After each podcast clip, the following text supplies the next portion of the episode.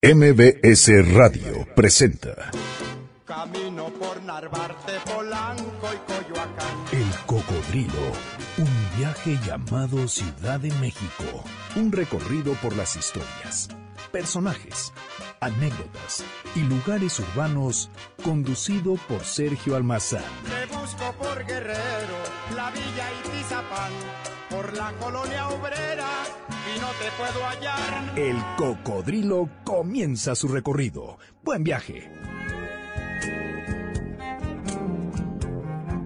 Yo vi de una garza mora dándole combate al río. Así es como se enamora tu corazón con el mío. Yo vi de una garza mora combate al río. Así es como se enamora. Así es como se enamora tu corazón con el mío. Tu corazón con el mío. Luna, luna, luna llena, menguante.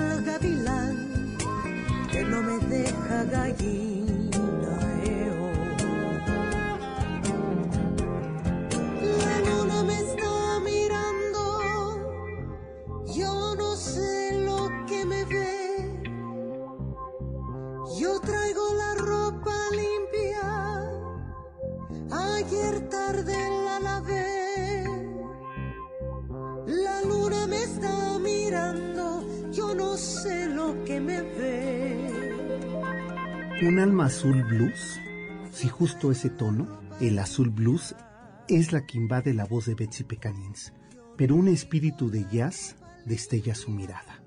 Dicen que infancia es destino, y en Betsy las voces negras, las voces de la nostalgia, los ritmos del bronze y el arte, con una familia de mujeres, las Pecanins, que llenaron el cuerpo de arte, que despertaron el interés en su mirada que se sigue reflejando así, de blues. A lo largo de más de tres décadas, Betsy Pecanins ha liberado su nostalgia en canciones que son emblemáticas en el repertorio sonoro del siglo XX mexicano.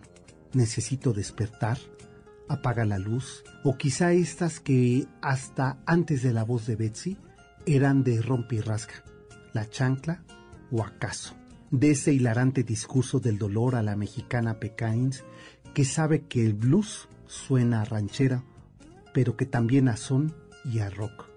Como toda alma blusera, como toda alma azul nocturna, resurge cual ave phoenix que se extiende no las alas sino su voz que vuelve a hacernos cómplices. Con Betsy siempre se es íntimo, con la Pecanins siempre se es uno reino para la noche.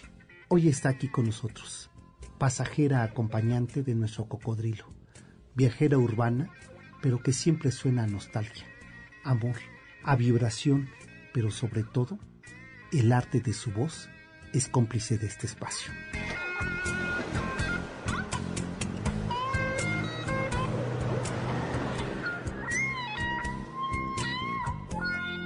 Mi querida Betsy, bienvenida. Wow. Qué gusto Gracias, recibirte. Sergio. Qué, qué bonitas palabras. Pues es lo que despierta. Ay, gracias, de verdad. Hola, ¿qué tal a todos? Pues aquí estamos.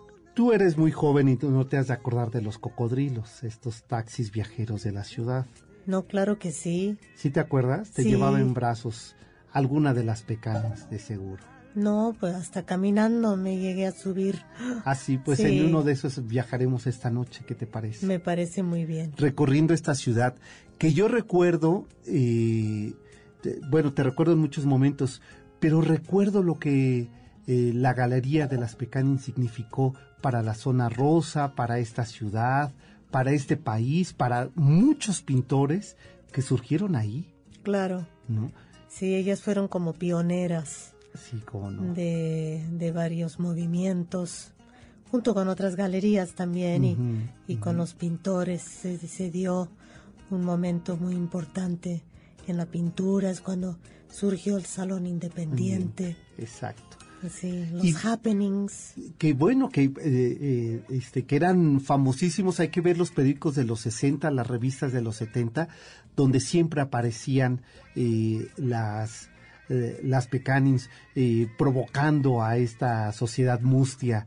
Y, y, y esto lo digo porque ir a la casa de, de Betsy es encontrarse rodeado del arte. Pues sí. Digo, Envidiablemente. te pasa cuando tus mamás que tengo tres, bueno, tampoco, pero, eh, pero sí mi familia dedicada a la pintura, pues eh, Claro. ahí tenemos la suerte de convivir con Y se convierten esos en los álbumes de familia, ¿verdad? eh, un el poco arte, sí, ¿verdad? claro, claro, es parte de así crecimos todos. Sí. Y, y mira, digo esto porque como en este programa siempre viajamos por la ciudad, quise un poco contextualizar. eh, por eso decía para presentarte que infancia es destino. Para ti fue un destino eh, afortunado, ¿no? Supongo. Sí, bueno, yo estoy muy agradecida con mi mamá que me que me hizo viajar desde bastante chica, de conocer gente, lugares, espacios, la pintura, el arte, eh, los libros, eh, la pues todo eh, la música inclusive, pues todo eso me abrió un, un mundo y una manera de, de sentir las cosas, ¿no? A través de esa sensibilidad artística. ¿Y, y la música cuándo llegó, Betsy? Bueno, desde chica me gustaba, tenía mucha facilidad. A los nueve años empecé a estudiar el piano, luego estudié un poco la flauta y siempre estaba cerca de alguna manera. Había también en mi, en mi, eh, en mi deseo eh, pintar, porque pues había crecido, mi mamá también pintaba. Entonces estaba yo un poco en medio de esto. También me gustaba bailar y hacer títeres y actuar y escribir. Esto que es inevitable, ¿no? Por lo Claro. que tenía alrededor. Pero cuando entendí que la música, cuando descubrí la música en mi voz, con los amigos y esto, pues sí fue un encuentro muy importante, muy fuerte. ¿Y el encuentro con Guillermo Briseño cuándo ocurre? Porque entiendo que se estaba gestando un movimiento fuerte en México alrededor de- del blues, alrededor del jazz, eh, con estos eh, tintes de una ciudad que estaba también convirtiéndose en metrópoli, ¿no? Una ciudad cosmopolita y que necesitaba este sonido también. Sí, claro, claro. Bueno, conocí a Memo en, en eventos. Este es muy grande México, pero a veces es pequeño, ¿no? Como que Exacto. somos una comunidad que pues de alguna manera estamos cercanos y desde que nos conocimos había clic, ¿no? En nuestra manera de, de ver la música y eso. Había esta necesidad de caricia urgente, ¿no? Ah, sí, cómo no. ¿Cómo no? ¿Te parece que eh, ya nos da tiempo de platicar otro poquito, verdad? Porque quizás sea una de las de los temas para ir recordando. Bueno, años después de conocer a Briseño, hicimos un, un trabajo juntos, un dúo dinámico. Exacto. Sí, y ahí pues salieron canciones como y vaya canciones, ¿no? Y sí, él me dijo, yo estoy dispuesto a cantar blues, canciones mías y canciones tuyas, pero de nadie más. ¿Qué tal? No, bueno. No, pues ya ves, él es Ah, no, no, no, Es- es especial. dominante. Exacto. Y bueno, y así lo hicimos. Y fue una época muy padre, yo creo que para los dos. Nos, nos hizo crecer a los dos. No, y crecimos eh, también eh, sus seguidores. eh, ahí nos dimos cuenta que nos habíamos hecho eh, un, sabes que las caricias ya ya no eran robadas, ¿no? Que también eran nocturnas y ya, digamos que ya era hasta con la misma persona, ¿no? Sí, Que- y entonces Exacto. cuando uno dice, ah, caray, pues uno ya también ya creció, claro. eh, y ¿qué tal? Necesito despertar porque nada más te sueño. Sí, ¿no? Entonces, otra canción preciosa de un Briseño. himno, ¿verdad? ¿Cómo Un no? himno. Y después vendrían hasta que te conviertes en reina de la noche. Bueno, claro, eso fue otra cosa. Otra cosa. Sí, para una película, ¿no? Ujú. Bueno, De antes primero vinieron los efectos tequila, ¿verdad? No, eso fue después. Eso fue des- fue- o sea, y lo nació- descubres ahí. Sí, Lucha Reyes tuvo mucho que ver Es que qué tal con el era efecto Lucha, tequila, ¿verdad? sí. Sí, ¿qué tal Pues Lucha? sí, ¿Qué- un- una cantante y personaje de su época, eh, como con mucho dolor, una cosa muy violenta, pero que también una dulzura y una fragilidad. Claro. Y esa mezcla era, era realmente fascinante. Y entonces decides ser tequilera, de, decides... eh, Bueno, yo siempre tenía ganas de cantar canciones mexicanas, rancheras, siempre sentí que tenían algo en común con el blues, y lo entendí el día que empecé a, a cantar canciones de Lucha Reyes para la película de Arturo Ripstein. Ahí fue cuando la descubres, a Lucha. Sí, Sí, o sea, digo, Sí. sí la habías escuchado, sí pero... sabía, pero la verdad no había escuchado con ese entendimiento, ¿no? Y tenía tiempo que quería cantar algo mexicano, pero no sabía No sabía. muy bien cómo. Y esto fue como un regalo enorme en mi vida que me que eligieron para cantar estas canciones. No, bueno, y, y de ahí, eh, Betsy, pues es que ahora sí, como dice la canción mexicana, eh, te solté la rienda, porque después de ahí vendrían sones, vendría Lara, eh, vendría efecto tequila, que Sí. eh, regresando de la pausa vamos a platicar de, de ello y vamos a ir hablando también de esta ave Phoenix. Sí, Ah, bueno, pues de eso vamos a platicar. Está con nosotros Betsy Pecanins recorriendo nuestro cocodrilo y es, eh, lo digo así, sin ningún empacho, para mí es un enorme, enorme placer y un orgullo eh, muy importante eh, tener como pasajera de este cocodrilo a Betsy Pecanins, porque me une y me ha ayudado eh, su música, sus canciones, su voz y su abrazo en muchos momentos y trayectos de esta vida. Volvemos, esto es el Cocodrilo MBS 102.5, nuestro Twitter, el de Betsy, que ya andas muy activa en el Twitter, me tienes muy sorprendido. ya ves, sí. Una Eh, se pone moderna. eh, eso es lo que veo, no, no, no, tu Twitter es arroba, Arroba Betsy Pecanins. Betsy Pecanins, así es. Así la, la encuentran, empiecen a seguirla. El de este programa es arroba el cocodrilo MBS y el mío es ese almazán 71. Volvemos. Por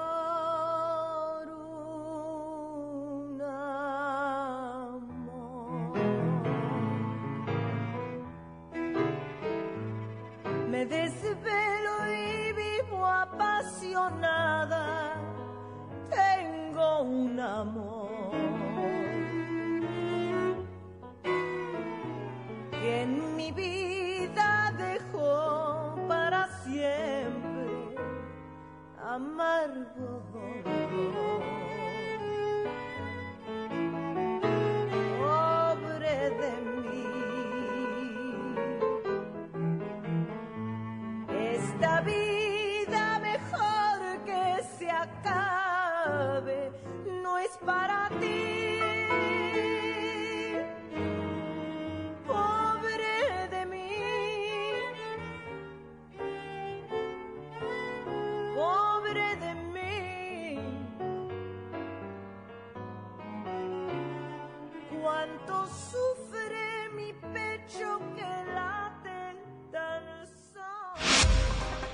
Estás escuchando el podcast de El Cocodrilo, MBS 102.5.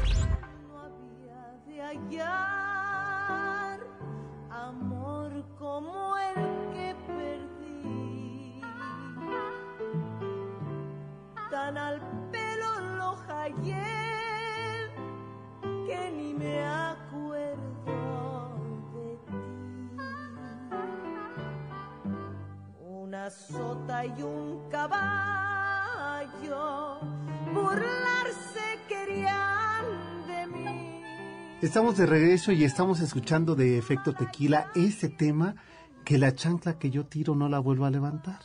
Así es. Ese tema cómo dio, ¿verdad? Sí, sí, dio para mucho. Es que qué sorpresa fue. ¿El arreglo es tuyo? No, el arreglo es de Rocino Serrano. Bueno, pues nada más. Es un gran músico, Rocino. Sí, cómo no. Y fue un compañero maravilloso. Y, y en este disco hicieron locuras. Muchas locuras. Partió un poco de lo que hicimos de las canciones de los Beatles. Ajá.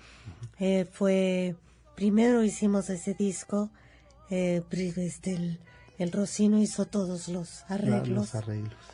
y, y fuimos a Aguascalientes a tocar, A- a tocar. a cantar estas ¿Solo canciones, Beatles? solo Beatles. Y estábamos en un hotel y ya sabes con unos tequilitas y esto. Y justo en esa época yo estaba cantando las canciones de Lucha Reyes para la película de Arturo Ripstein. Y decía, oye, Rocino, imagínate qué padre sería hacer un repertorio de las canciones rancheras, pero con piano y cello, ¿no? Que es como otra, otra dotación Claro. musical. Claro. Y sorbito tequila, ay sí, estupendo. y me parece una buenísima idea. Otro sorbito tequila, oye, Rocino, ¿y cómo ves? Si esas canciones con piano y cello, rancheras, las hacemos bluseadas. Y dijo, eso me parece padrísimo. Y bueno, al calor de, De la madrugada. noche, Y así estábamos bien emocionados. Y así surgió Efecto Tequila. Así surgió. O sea, literalmente el efecto del tequila. Sí, bueno, pues sí. Pero, digo, el nombre se lo dio Enrique, mi manager de esa época. Que además veníamos justamente de un momento del famoso efecto tequila, Sí. eh, la gran depresión económica de este país, que a mí me pareció acertadísimo el título. Vino Vino Enrique y dijo, esto se va a llamar el efecto tequila. Y bueno, y, Y- otra vez los tequilas y el y claro. brindar y- ¡Qué buen nombre! Sí, estuvo sí, muy sí, bien. ¿Cómo no? ¿Cómo no? Y, y ese disco te permitiría, Betsy, digo, a ver, te lo estoy preguntando como espectador, eh, porque bueno, te he seguido en varios foros, en el Chopo, eh, y después eh, verte en el, eh, en el Museo de Antropología eh, cantando el efecto tequila con un público joven que se desbordaba eh, en ritmo de blues y de jazz con la chancla que yo tiro no la vuelvo a levantar Sí. y, y que yo dije mira es eh, está abriendo otro a otro público que que, que no era el habitual en tus conciertos sí fue así sí ocurrió así con el efecto tequila Yo creo que sí, fue como una sorpresa. Al principio fue difícil porque había mucha gente, sobre todo en los medios, ¿no? Creo que les gustó mucho, pero no se atrevían a hablar bien del proyecto porque, pues sí, las rancheras es como meterte un poco con la patria, ¿no? Hay algo como muy celoso eh, del- de los fans de la música vernácula, sobre todo las rancheras, ¿no? Entonces, pues sí, pero nos fue muy bien porque yo creo que la gente agradeció que fuera otra versión Claro. de una música que estaba hecho con mucha naturalidad, que era no no era una cosa forzada exacto y que bueno, nos dio muchos regalos ese disco y ese proyecto y los conciertos. Y me atrevería, Betsy, a decir que incluso fuiste un parteaguas que a lo mejor muchos habían soñado con hacer este tipo de adecuaciones de la música ranchera, de la música popular mexicana, y no se habían atrevido, y hablo de músicos. Y que a partir de esto que ocurre con el efecto tequila, pues empiezan a surgir eh, otros cantantes que, eh, que siguiendo esta, esta lógica de, de, cello, piano, eh, O música de cámara. o o- música de cámara, Sí. ¿no? Le, le entraban, mira, O de llevar la tradición Hacia el jazz, hacia otras exacto, cosas. ¿no? hacia otros registros. Sí, yo creo que es algo bueno. Hoy en día la fusión está muy presente en todo esto de la música del mundo. Claro. Es está Sí, pero estamos hablando de ese disco hace 20 años. sí, ese disco hace 20 años. Hace 20 años. Salió en el 95. Sí, no, no, es que me acuerdo, digo, me acuerdo perfecto, y me acuerdo Exacto. verte ahí en, en antropología, eh, eh, presentándolo, eh, verte después en el, en el Zócalo, ver- o sea, te- un disco que, y que eso, que nos hablaba en un momento, es que es en tiempos tan oscuros eh, nacen profetas, ¿no? Y estábamos viendo un momento, qué país, el del 95, pero que no dista mucho del del 2015, ¿eh? Claro, claro. Eh, Sí. yo, yo creo que habría que hacer un eh, efecto tequila 2, ¿no? Un efecto tequila 2. Sí. Bueno, ya.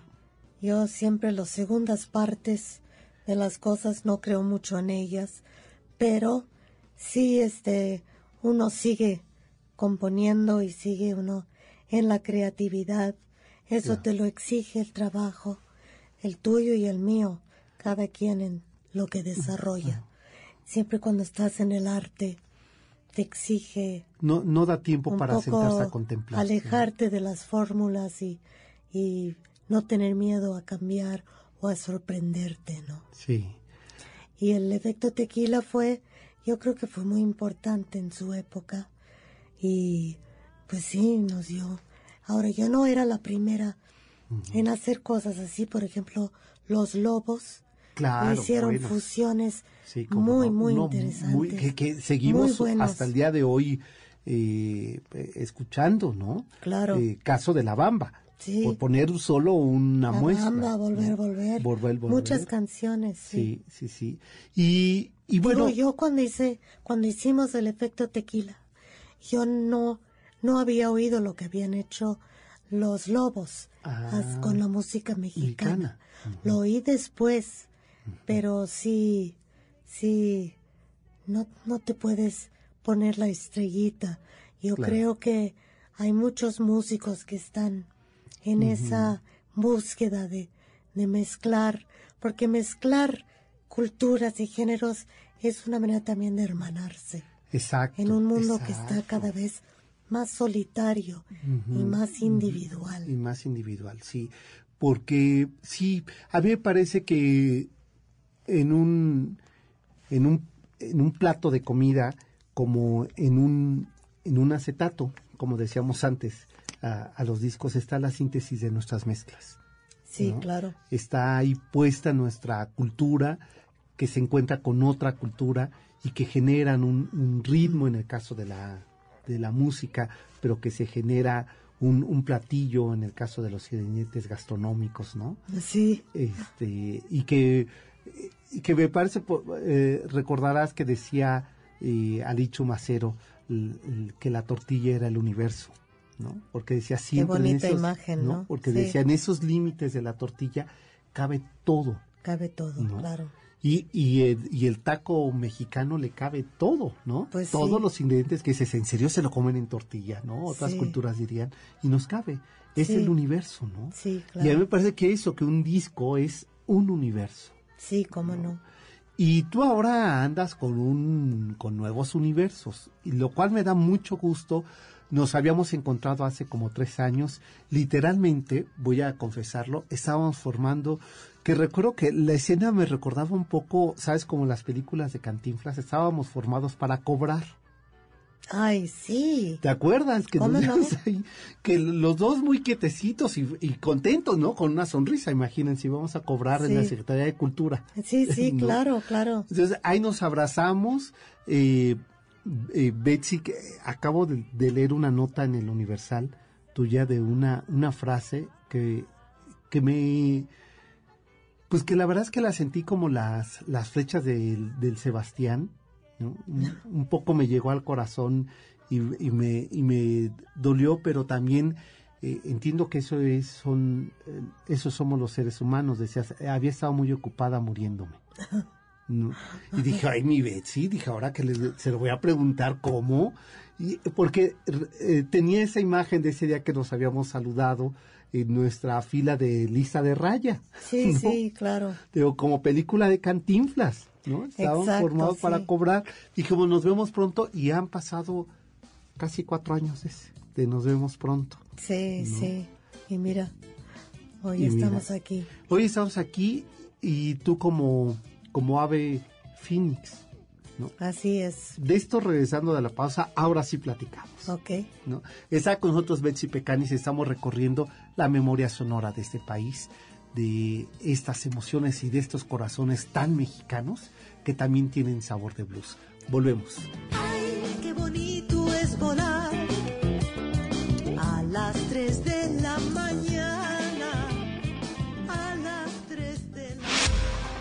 Estás escuchando el podcast de El Cocodrilo, MBS 102.5. Estamos de regreso, la frecuencia es el 102.5 MBS y este espacio en este sabadito pues es el cocodrilo recorriendo esta ciudad con una señora de blues, con una eh, dama del jazz. ¿Te, acuerdas de aquellas estaciones? ¿no? Sí. La dama del jazz. Sí. ¿Cómo ha cambiado la vida, verdad? a mí me encanta el jazz, me encanta. No me considero una jazzista. Más una bluesera, ¿verdad? Soy más del blues, pero me encanta el jazz. Sí. Pues. Y creo que, que hay cantantes ahora muy, muy interesantes y que, en fin, están haciendo un trabajo precioso en el jazz. ¿Iraida Noriega es más jazzista? Yo creo que sí, pero es una mujer que tiene muchas muchos recursos. Sí, cómo no. Muchas posibilidades y también siempre está mm, este, poniéndose Sí, no, no, en la creatividad absoluta. Sí, hace, mucho. hace poco, fíjate, estábamos haciendo, porque en este espacio pues siempre dedicamos eh, no solamente el recorrido a la ciudad, sino pues también a la música, y estábamos recordando a Joaquín Pardavé. Ah, y ya ves que en uno de los discos, eh, este, ella hace una versión de Varita de Nardo. Y dije, qué manera de veras, que porque, a ver, tú te puedes asesorar de un buen director musical y decirte, pero también si no tienes empatía con el género, con el compositor o si no tienes conocimiento musical, aquello puede no quedar bien. Ah, no, claro. Y en esto sí las tres, digamos, eh, profesionales ya de tiempo, que tanto Verónica y Tuarte como Iraida Noriega como Regina Orozco, las tres saben muchísimo de música. Sí, cómo no. Entonces no son ningunas improvisadas. Claro, y bueno, y después con, eh, contigo que, eh, que si algo has hecho es ser estudiosa, meticulosa. Lo digo esto porque he visitado, eh, he tenido la fortuna de ir a la casa de, de Betsy y ese día que llegué estabas ensayando. Sí. al otro día tenías clase, Ajá. pero ella estaba haciendo su autoclase. Entonces ahí recuerdo perfecto esa imagen de donde filtraban los rayos del, del sol, tú estabas leyendo partituras y estabas en tu piano. Ándale, sí. Y eh, esa imagen después me invitó, ¿qué café? Ajá. ¿no? Porque era temprano, entonces todavía no, todavía nos estábamos recuperando No. de la noche anterior. Exacto, sí. ¿no? Para que no digan que somos muy frescos. Nuestros encuentros han sido matutinos. Matutinos, exacto. Sí, sí, sí. pero ya, Ya van progresando poco sí, a poco. ¿verdad? Sí, ya, ya, ya nos merecemos por lo pronto. Este próximo 29 de agosto, 7 de la noche, ya será nuestro encuentro nocturno Exacto. en el Teatro de la Ciudad. Y bueno, pues eh, eh, ustedes, yo les recomiendo que se acerquen a la taquilla o al sistema de Ticketmaster, Así es. porque después no va a haber chance. ¿eh? Sí, no, pues ahí están a la venta los boletos. Yo quiero decir que este trabajo también ha estado muy bien apoyado por mi banda. Es Jorge García la guitarra acústica, Felipe Sousa en la guitarra eléctrica, Alfonso Rosas en el bajo, Héctor Aguilar en las percusiones y Mónica Y del Mónica Águila del Águila. en el cello. Qué bueno ella. Llevamos muchos años Sí. juntas en el escenario y es así.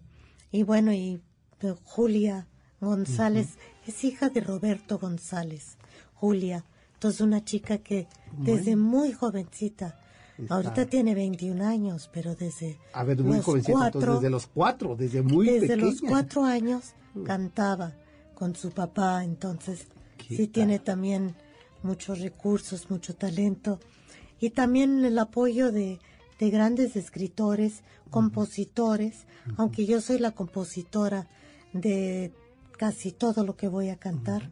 Y En- todo inédito, ¿verdad? Sí, todavía todo Porque es nuevo, ¿no? Todo es Porque nuevo. vi el repertorio y dije, no, pues es que ninguna la tengo, ninguna me la sé. Exacto, exacto. Y, y eso me dio mal gusto. Pues es que no se trata de parchar. Esto es un es un trabajo que parte de otras cosas y otras experiencias. Claro. Y pues eso lo, lo pone pues con otro entorno. Y aquí pues también participaron escritores, por ejemplo, Jaime López Bueno, me hizo un par de letras, el Rafa Mendoza, bueno. que también es un gran poeta y también trabajando canciones específicas. Ah. O está también Briseño, Ajá. que hizo dos canciones también muy específicas que, ándale, es más gruñón, pero lo hizo y muy bien. Y luego está Frino, no sé si has oído Sí, hablar de cómo no, cómo no. que es del- de la banda de blues, De blues. La. Mula de Siete. Es un muy buen músico, compositor, pero es también un gran escritor y ¿Qué se ha vuelto como un brazo derecho para mí. ¿Y de ellos lees textos o vas a cantar? Son canciones. Todos son canciones. Todos son canciones. Ninguna cosa Nada. es el texto que vas leyendo, no. no, no. Todas son medio rapeadas, dichas, susurradas, cantadas. Hay como eh, cada can- cada una es una canción. Tú sigues dando clases. Sí. Es que pensaba que en lo del rap tenía que ver eh, este contacto con tus jóvenes Pues alumnos. claro, a mí me ¿verdad? gusta el rap, me gusta el hip hop, por ejemplo. Creo que el hip hop es el blues de hoy en día Sí, cómo no. y es así un No, pues es el ritmo de la Es- ciudad, como es- están sonando, exacto. ese latido de... es una denuncia también claro, y, ¿no? Pues sí. y me parece interesante. Por ejemplo, también está David Huerta, que ha sido mi poeta de cabecera. Pues sí. La- así, la- así le digo, ¿no? Y Magali Lara, Bueno, Rocío bueno. Carrillo, ella hace ahora está dirigiendo varias obras, ha tenido mucho éxito y es una muy buena escritora, sobre todo de en, en, en su área que es la dirección de teatro. Ella también me ilumina desde ¿Qué hace muchos años. Entonces, bueno, sí, sí ha habido como equipo aquí. Mm, Qué bueno, qué maravilla. Sí. Entonces, eso vamos a ver, lo que vamos a escuchar son canciones nuevas. y bueno, es. ya habrá algún acorde, ¿no? Que ya pediremos algo. Sí, pero pues este también hay hay muchas canciones nuevas. ¿Qué Ya las oirán. Ya estaremos ahí dando cuenta de ello. Y, y este proyecto no lo encaminas para que se convierta en disco. Ah, por supuesto. Ah, ok. Por supuesto, quiero deseo mucho hacer disco Mm. de este trabajo. Pero bueno, todavía está Ahorita digamos que estás está viviendo su prueba de fuego. su prueba de fuego, exacto, sí. Y que yo creo que además ha cambiado la industria discográfica, ¿no? O sea, Ah, la cómo manera en que entendíamos, eh, Sí. primero sale el disco, vienen las presentaciones, los conciertos. Ahora no, ahora incluso puedes eh, liberar canciones en estos sistemas de descarga de música. Ah, ¿no? claro, claro. Y eso también es una maravilla porque nos permite otro tipo de Ah, contacto. por ¿no? supuesto, es- está, yo creo que está bien. Sí, el disco, pues ya no es lo que era, Ya no es lo que era. pero la música sigue siendo No, pues una forma fundamental de comunicar Claro. y de expresar cosas, ¿no? Sí, qué, qué bien. Y a mí me da mucho gusto que, pues eso, que nos eh, compartas ahora, eh, pues el resultado de, de tu proceso. Porque siempre los amores como los dolores son personales. Sí, este, este disco, este disco, esta, este concierto, sí tiene, tiene momentos fuertes, pero no porque, este, porque todo es terrible y la tristeza. o sea, hay, pues donde hay alegría y tristeza, ¿no? Claro. Y yo, pues sí, sí tengo una parte de tristeza, por supuesto. Me parece que la tristeza eh, es bella también, ¿no? Claro. Oye, Víctor Hugo decía que las lágrimas son la sonrisa de la tristeza, ¿no? Sí. Y me Qué parece bonito. una muy bella Claro. manera de escribir que lo que dignifica al hombre también es su capacidad de Claro. dolerse, ¿no? Claro. Y bueno, es un concierto en donde, pues sí, es un canto más bien a la vida, a la sexualidad, a, a los amores, a las obsesiones, a la migración, al país. Este, hay denuncias también de, de cómo nos duele hoy en día lo Claro. que le sucede al país. Este, en fin, hay como un abanico de, de cosas, pero pues todas pues de vida y de, Claro, y de vitales, la ¿no? alegría de vivir. Sí, cómo no. De todavía, porque eso es de esperanza, ¿no? La posibilidad de seguir vivo, ¿no? Sí, claro. Entonces este es un canto así que siempre que te escucho pienso en eso, en la enorme vitalidad Sí. que se tiene aunque se cante al dolor, ¿no? Bueno, claro, mu- digo, el dolor es parte de, de muchas cosas. Digo, el blues, si no te duele, no es un blues. Exacto, sí, no. Pero también, si no tienes el humor y la capacidad de reírte de ti mismo, tampoco es un blues, Eh, ¿no? eh, le preguntaban a un día Borges sobre eh, por qué él era Borges. Dijo, porque nunca me he tomado en serio. Mm. Exacto. O sea, quieres fracasar, tómate en serio. Sí, ¿no? Hay que reírse de claro, claro. porque entonces, Claro. bueno, a uno le permite el respiro y, y lo que sigue, ¿no? Por eso tú decías, ay, lo oí, me dolió. Yo cuando digo, ay, estaba yo muy ocupada muriéndome, Ujú. es un chiste. Claro, no, no, es- claro. es- Claro. Este, Dije, ¿cómo? no Sí. es, no está No dicho era de literal. ninguna manera con así, para mí es como un chiste. Pues sí, estaba muy ocupado muriéndome. Fíjate que tenga... Ay, eh, vienen otro día, es que ando ocupado muriéndome. es muy bueno. Eh, Mi querida Betsy, ya nos tenemos que ir.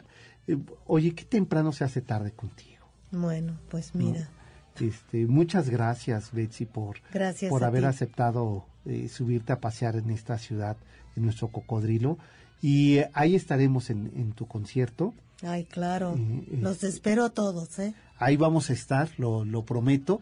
Y espero que pronto nos volvamos a encontrar para seguir platicando de la vida. Ok. Betsy.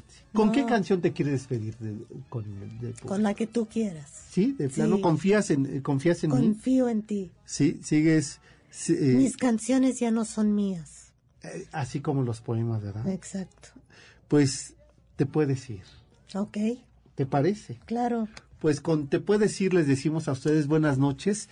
Gracias por habernos acompañado y los esperamos el próximo martes a las 9 de la noche, aquí por supuesto en MBS 102.5 y, y recuerden que tenemos una cita el próximo 29 de agosto a las 19 horas, 7 de la noche en el Teatro Esperanza Iris, que qué mujerón Esperanza Iris y y eh, con este abrigo de ese teatro, que el teatro de la ciudad, es para este otro mujerón que es Betsy Pecanins. Pues ahí estaremos, mi Betsy. Ay, gracias, qué bueno.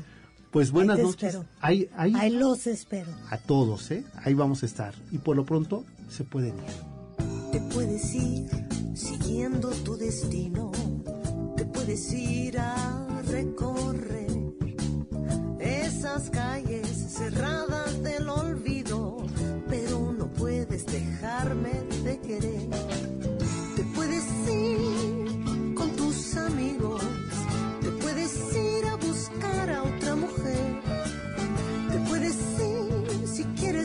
Infierno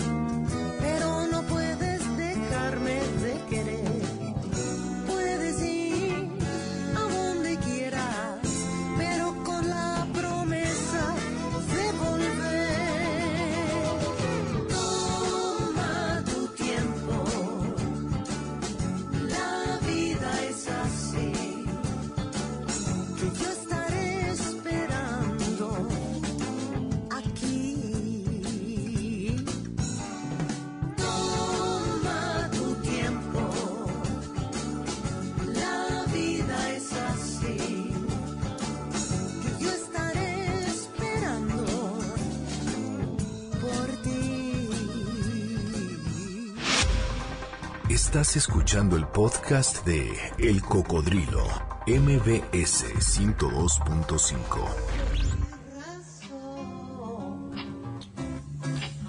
Estamos escuchando justo eso, porque Betsy lo que más es es su voz. Pero es que le veo a los ojos y digo, no, es su brillo. Le escucho hablar y digo, no, es su inteligencia. La abrazo y digo, no, es su corazón. Pues es que eres todo eso, ¿verdad, Betsy? Ay, no sé, eso lo dices tú. Pero no sí. todo el mundo No, bueno, me ve pero... así. Ah, bu- oye, pero como diría Álvaro Carrillo, es que quien muere limpio no ha sido humano, No, claro, ¿no? Todos llevamos un lunar. exacto. Seguro que eh, cuando tú vas a una entrevista, ¿y con quién vas a ir? Con Sergio Mazana, ¡ay, qué horror! ¿No? Habrá quien pueda no. decirlo. ¿Quién va a decir eso? Pues, eh, Sergio, no es cierto. ¿no? ¿Tú crees que no? Yo No. creo que sí ha de haber más de uno, de dos, o de tres, o de cuatro, y no importa, ¿no? Lo que importa es No, que uno no estemos le puede gustar a todo el mundo. Pues no, y qué bueno, ¿no? Exacto. Porque entonces uno ya sería como, pues eso, como bastante sin criterio, ¿no? No, pero te agradezco tus palabras que siempre son muy, muy cariñosas. Pues porque te quiero mucho, mi Ay, Betsy, porque admiro mucho tu trabajo, porque me has Gracias. acompañado. Y creo que eso es el arte, ¿no? La posibilidad de acompañarse. Ay, claro, ¿no? claro que sí. Y eh, decíamos eh, antes de irnos al corte que eh, te habías ocupado de otras cosas, Ajá. ¿no? De, de eso, de ser un ave fénix. Sí, así es. Bueno, este, me tocó tener como una crisis de salud. Este, venía también de, de haber perdido gente muy cercana. Muy cercana, A veces claro. se te junta. Sí, no, hombre, cuando, hijo, ¿no? Cuando le toca a uno aprender a ramalazos, dices, ya no. Sí, pues eso. Y luego, pues tener este un problema con la voz. Mm. La voz, para mí, pues sí lo había yo puesto en un lugar fundamental, como que mi, era mi identidad, ¿no? Era mi salud, era mi atractivo, ¿no? Sí, era tu sex appeal. mi sex appeal, todo. Entonces yo empecé a tener estragos con la voz desde hace muchos años. Y no ¿Y, podía, ¿Y por qué era? Eh, no sé. Hasta el día Al de hoy no. hoy Ah, sí, sí, sé, pero no sabía. No. Los doctores, yo las cuerdas las tenía preciosas, rosaditas, divinas, blancas ahí. Y pues, mm, pues es psicológico. No, vete este con el ginecólogo, a lo mejor es hormonal. Ah, no, vete este eh, con la maestra porque es tu técnica. En fin, probé muchas cosas. No me supieron diagnosticar hasta hace poco, relativamente, ¿no? Hará como tres, cuatro años. ¿Y, qué- ¿Y qué era? Pues eso se llama disfonía espasmódica. Es una condición eh, neurológica. Viene del cerebro, Del cerebro. que es como una señal que manda a las eh, a las cuerdas, Cuerdas. para que se espasmen. Entonces, O sea, se, se revela el cerebro. Bueno, es que es... O una mira, manera de protegerlas. Hay gente, por ejemplo, para que entiendas, es una distonía. ¿Qué es una distonía? Es un movimiento involuntario. Ah, Como claro, hay gente que claro. tiene tics, Tics, ¿no? ajá, sí. Pero no puede controlarlo. O sea, son... Una cosa es tener una cosa este, nerviosa, otra cosa es tener un tic, que es un Claro. movimiento involuntario. Y la disfonía espasmódica es justo esto, pero en las cuerdas vocales. Anda. Pero yo ya me he enterado que hay varios que tienen esto. Por ejemplo, uno de los Backstreet Boys Ajá. tiene disfonía espasmódica. Y pues, Bueno, a Plácido Domingo le pasó lo mismo. no, ¿No? ¿No, No. fue eso? no, tuvo otra cosa, pero eso no. Ah. Porque la disfonía espasmódica no tiene cura. Yo ahora que me oyen esta voz, es que hace muy poco me inyecté las cuerdas con Botox. El Botox Ah, claro. te, te los medio paraliza. Entonces cuando reciben la señal del cerebro, no reaccionan. Ahorita estoy así porque las tengo como muy, como muy paralizadas. Entonces sale como mucha aire. pero en la medida que pasan los días se va aclarando Se va la voz. aclarando, claro. Entonces Y digamos es un como un engaño que le haces al cerebro para que no mande esa orden. Exacto, exacto. Y durará, ¿qué te gusta la voz más o menos bien?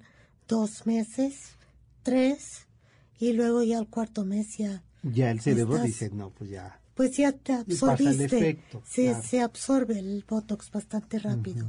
Te ponen muy poco, ¿no? Ya, claro. Entonces, este, pues en esas estoy, pues claro, por fin in- entendí lo que tenía, vi a un doctor, este, entendí lo que tenía, me fui inclusive a Chicago a ver un doctor que es el especialista número uno de la disfonía espasmódica, me dio mi primera inyección.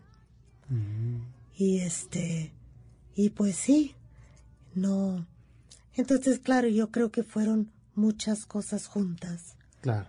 Y la crisis de salud, pues la verdad, por eso a mí una persona en, en la rueda de prensa me pregunta, oye, ¿y tú cuando estabas en tal momento, en qué pensabas? ¿No? Entonces yo contesté, es que en ese momento yo estaba ocupada muriéndome, Muriéndome. porque sí me estaba, sí estuve muy grave, ¿Qué tal? pero me recuperé. O si uno se recupera y, Uno, claro. y pues este, Sí, cuando uno no le toca se recupera. Pues sí, ¿No? y pues este, y muy motivada y, y ahí nace el, el ave Phoenix, porque Claro. Phoenix porque crecí en Phoenix, Phoenix, claro. es el ave Phoenix, ¿verdad? Y pues he estado trabajando, componiendo a partir de esta voz, a partir de la disfonía, para poder este armar algo en donde por supuesto la palabra es muy importante. Este rapeo, hablo, susurro, en fin, trabajo también con una cantante, con mis músicos y todo es, pues son canciones, pero tienen de repente se, se desarrollan en otro territorio, que es el territorio del ave Phoenix. Ya, ¿qué tal? Oye, entiendo que va a estar Regina Orozco. Regina Orozco va a estar, Iraida Noriega Bueno, está. y Verónica Ituarte. Nada más. Y luego van a haber tres chicas más jóvenes. Uno es Julia González, que es la cantante que ha estado experimentando conmigo todo este tiempo. ¿Qué tal? Está Elena Garnes, que es la hija del guitarrista Jorge García Montemayor. Y está Natalia Marroquín, que es una alumna que tiene también, pues, muy buen gusto para cantar. Qué maravilla. y me hace pensar, no por el buen gusto, digo porque qué presumida, ¿verdad? Pero me hace pensar en mí cuando yo empezaba. Ah, no, pues sí, por el buen gusto. Entonces, Sí. no, bueno, no porque tenga yo buen gusto, no hablo de eso, pero Sí, no tiene de- una cosa muy te espejeas ahí, dices. Exacto, entonces, Sí. te- entonces va a haber este tres colegas así muy pros y van, va a estar este tres chicas jóvenes con muchísimo talento. ¿Qué tal? Qué maravilla. Esto va a ser el... Es el 29 de agosto, el último sábado de agosto, Así es. a las 7 de la noche. ¿Qué tal? No, pues ahí. No a las 8, a las 7. a las 7, 19 horas en el Teatro Esperanza Iris, Teatro de la Ciudad, ahí en Donceles 36. Y yo siempre sugiero que, ah, es en sábado, ¿verdad? Ah, bueno, no, pues entonces saliendo de ahí, ya que uno va muy motivado, pues se vaya uno a echar sus traguitos, ¿no? Ah, bueno, ahí en el claro. centro, También, sí. Y una rica cena. Y verán los efectos que produce la música de Betsy Pecanins. ¿no? Seguro que salen, si no tienen pareja, deseando tenerla. Y si la tienen, cambiándola. Ay, bueno, No, no puede ser, puede ser. pues puede ser. O reconfirmando Sí, con quién se quiere estar, ¿no? Pero como es de, de cambio de piel, ¿no? Es un Sí. concierto de cambio de piel. claro. Y bueno, tiene mucho humor. No, pues el es que concierto, co- no todo es, es así no, eh, no, no se crean que... que no, van no es diván, no es terapia. Llorando, no. No, No, no, les no. voy a dar una sesión de Exacto. psicoanálisis. No, no, no, Y, y bueno, y, Betsy, es que si ustedes que la ven muy propia, es, es que eres muy divertida en, los- en el escenario. Ay, gracias. Sí, eh, Por eso vengo a este programa, porque me echan muchas flores. Pues es que solamente, si algo, si algo, el público que nos sigue es que mentiroso no soy. Eso sí. Eso sí, no, Me no, no. consta. Sí, te consta. Que te- tenemos que ir a la pausa. Que, hijo, Betsy, es que se platica tan a gusto contigo. Ay, contigo. Vamos a irnos con música. Volvemos, esto es el Cocodrilo MBS 102.5 es la frecuencia. Betsy Pecanis está con nosotros. Yo soy Sergio Almazán y regresamos después de la pausa. ardiendo con su voz.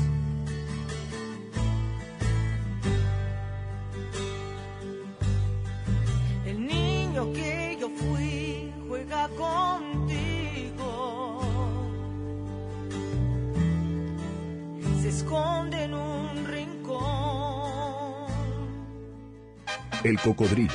Un viaje por el tiempo y la ciudad. Volvemos.